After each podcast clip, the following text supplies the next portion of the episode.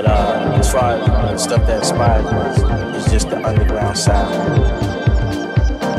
You might not hear, you know, these songs on the radio. You know, uh, the concept that I go by in the house, jazz, but it's just raw film. And the way, it's like jazz, jazz, jazz.